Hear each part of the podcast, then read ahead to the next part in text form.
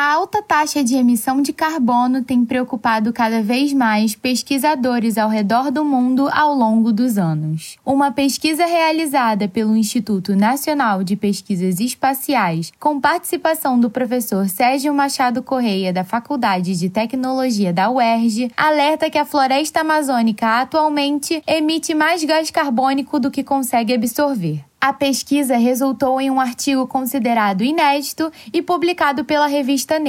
É a primeira vez que um estudo mostra que o potencial de absorção de carbono da floresta diminuiu, e isso só foi possível graças ao uso da nova metodologia de medição. O estudo foi desenvolvido por meio da coleta quinzenal de dados em quatro municípios nas áreas mais afetadas pela degradação ambiental. Segundo o pesquisador Sérgio Correia, a análise é feita através da captação do ar, que é realizada em frascos de vidro a vácuo. Confira o conteúdo na íntegra em www.erg.com na seção Notícias. Diretamente do Rio de Janeiro, Ana Júlia Brandão para a Rádio UERJ.